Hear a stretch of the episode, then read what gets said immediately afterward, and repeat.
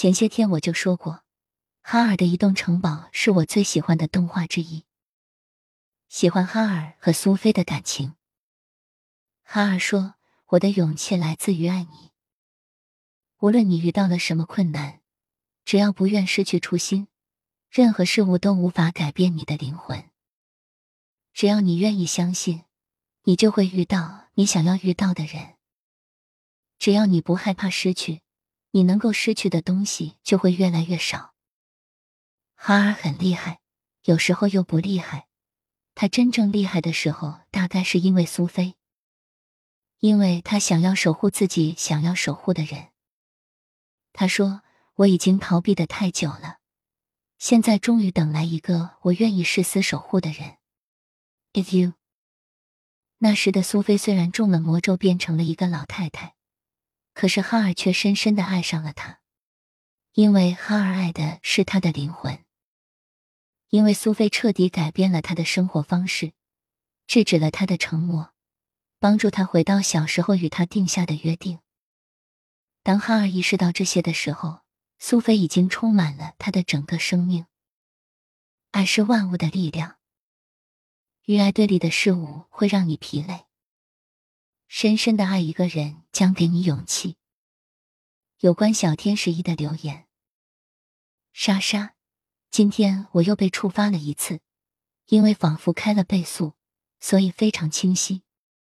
我其实预感到了，在之前有一瞬间，我突然就觉得难过和绝望，但不知道为什么。但我还是尽量平静的和他说话。后来很快我就臣服，并且回到了好的状态。那时候我看了表，过程大概正好一个小时。然后就感觉身体里能量流动很强烈。我走在路上，看到红绿灯从红色变成绿色，突然感觉好爱红绿灯，好爱这个世界，几乎为此热泪盈眶。我想，色彩真美，或许这是地球三维世界才有的独一无二的色彩啊！我就突然觉得红绿灯的颜色好美，哈哈哈。有两个很明显的感觉。一，每次这样都像是一种震荡，会把我激离这个世界一点。就是我在街上会更强的感觉到，这只是一个体验的幻境世界，抽离感会更强。二，其实业力中，人们还是找到了一种平衡的出口，转爱为恨也好，封心所爱也好，甚至自杀也好，他们最终其实都是找到了一种出口，虽然是痛苦的出口。但是形成了一种暂时的平衡。可双火会发现这一切都不是出口，于是他们事实上无路可走，唯有臣服。总而言之，我感觉这段时间我一直在期待和等待一个点，一个契机，让还没能释放的那部分释放。上周日的时候，我感觉仿佛前面不远处有曙光，而今天是一个又会让事情大大向前推进的节点。因为我从击穿心轮的痛苦中，肉眼可见的萃取到了幸福，现在我就感觉我好爱每一个人，强烈的想过好每一个时刻，这种感觉真是异常艰难而异常神奇。爱你爱你，其实双生不是为了让我最终学会爱他，而是让我学会爱每一个人，因为周围的每一个人都值得被我好好去爱，全身心去爱。没有哪一份爱比另一份更卑微，爱没有可比性，因为他们都一样很美很神圣。我上次跟你说，上周我突然开始一直想，爱一个人或不爱一个人到底是什么意思？我现在似乎意识到，爱是一种存在的东西，不是一种选择。没有爱和不爱的对立分野，只有爱存在着。我的回复。三维世界的干扰和波动，永远不会干扰灵魂想要回归真我的进程。你一直就是你，你最终想要变成的样子。后来我收到了他的回复，真好呀，真好，一切都很好，好爱这个世界。我真的特别感激你和我说的每句话，为我做的一切。我会接近真相。现在我真有一种热泪汹涌的冲动，一种莫名无法控制的激荡，哈哈。有关小天使二的留言，这几天其实我被大 S 的新闻有被影响到，还有那个胡鑫宇，我会关注。我的回复，这两天确实有很多这样子的新闻，我偶尔也会看到一些，我不会去过度的关注。因为确实都是一些负面的能量，不管是不是作为一个吃瓜群众，你想一想这些内容可以给你提供些什么？很多人可能还会用一种探究真相的心态去看待这件事情。我不知道为什么，我觉得很奇怪。我前两天写过一篇文章的，其实同情本身也是一种负能量，因为当你在同情的时候。就代表你本应该用积极的能量去帮助他人，但是你被他们本身的能量影响到了你自己，所以产生了同情。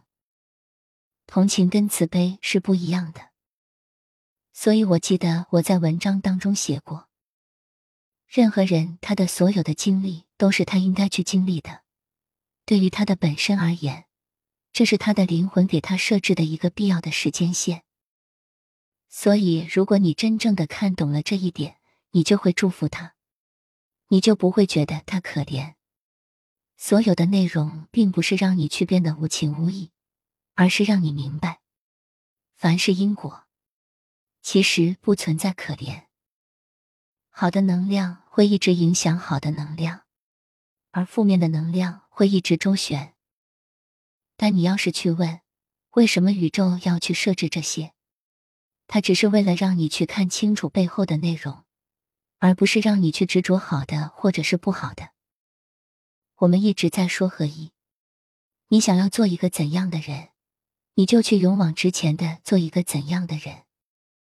这个世界上所有跟你传递的信息，都要去筛选，哪一些是真正对你有用的。这是因为一个集体能量的作用。如果你仔细去看。你会发现是外界出现了更多的事情，外界出现了更多的干扰，这不是你自身的能量引起的。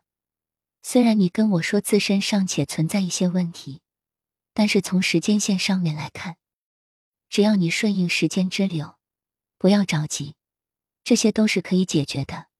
当下的问题是在于一些外界的干扰，外界的干扰加强了你内心的不平衡。现在一种集体负面的能量非常的严重，弥漫在整个能量网格里面。只要稍微的接触一点，它就会不断的扩散。所以，如果你看到什么负面的新闻，不要长时间的停留，划走就可以了。你只要知道这件事情是有因果的，不要让这些东西把你带入进去。而且那些因果应该由他们自己去解决。不应该牵扯到外人，而牵扯到外人，就是那些人做的最不明智的事情。真正的灵魂，他不会让这个世界上其他的人去同情他，去可怜他。真正的灵魂应该是用自己的力量去解决自己身上的问题，去跟其他的人事物和平的相处，不是去掀起风浪。来自小天使二的留言，我这几天就是停留了太久。很上瘾，就想弄清楚它背后的本质。我不知道有没有进入自己的潜意识。如果进入了，那我用什么样的方式去清理呢？还是本身我接受到的这个信息，其实是在考验我对这些事情我有没有受到影响？没有，但还是花费了一些时间去看。老师可以理解为共业牵扯的关系一样，但是也没有做任何的评判。我的回复。确实是属于是一些集体业力。如果你能够及时识别，不让他们影响你，那他们就不会影响你，因为这些东西它会无形的加入到你现有的能量当中，一般的人是分辨不出来的。所以，如果是觉得自己不稳定，或者是没有能力及时的去分辨的话，最好的方法就是直接划走，不要看。来自小天使二的留言。集体的能量作用太消耗了一个人的时间和精气神了，我体验到了。但是大事件，我觉得我本身是有兴趣的，我想去了解，但是了解的意义我也不知道是什么。我知道它是负能量，还是不由自主。我觉得我潜意识可能有这块的片段，那我需要怎么去清理呢？那如果我又刷到了我跳过，是为了覆盖它，没有真正的去完全接受这种存在，那我又觉得好矛盾。就像我跳过了一集，但是中间没有走的是捷径，感觉中间的是空的。我的回复。但是如果你觉得他们不会对你的能量造成影响，那看了也没有关系。但我现在觉得是有影响的，我能够感觉到。而且这两天这一类的新闻还在继续，沸沸扬扬的，在各个频道不断的散播。但是你一定会经过一个整理之后，回到正确的路上，所以也不用担心。嗯，不过考验归考验，负面的东西你既然已经知道了，少接触还是好的。嗯，我再重新跟你解释一遍吧。其实，在我来看，我自己的感受是这样子的：如果我刷到了这样子的视频。除非我想了解这个事情的前因后果、来龙去脉，我真正对他感兴趣，否则我会直接划走，我也不会觉得有什么遗憾的。我会觉得我没看这个东西，我缺失了什么，因为我确信那不是我要的能量。这个其实并不是走捷径，而是分辨能量。如果你不能分辨，那么你可以看完，然后再去确认这是一种什么能量。你觉得有没有可取的地方？这个就好像是今天有一个好的苹果跟一个烂的苹果放在你面前，你看到它表面是烂的，但是你不死心，你想要吃吃看它里面是不是有好的地方。如果说你不确信的话，你是可以这样做的，因为也不想浪费嘛。但是，如果你确信这个苹果烂了，而且确实没有办法通过一种你自己的手法去修复的时候，那么就让这个苹果腐烂，重新进入到泥土中。如果有机会，它会重新长出来。简单的理解就是，你当前所在的这一世，会比你以往所在的任何一世都要更加的进化。但是，这个更加的进化。只是从三 D 的层面来说的，并不是从五 D 的层面来说的。所谓的更加进化，是一个跟远古相比的一个，能够去接收到的更多的信息，处理到的更多的信息。在这个过程当中，你也会把你累生累世所经历到的那些有用的、没用的东西，全部仍然保存在那个数据库里面。灵魂的每一世都会去做进化。这就是一个最有意思的地方。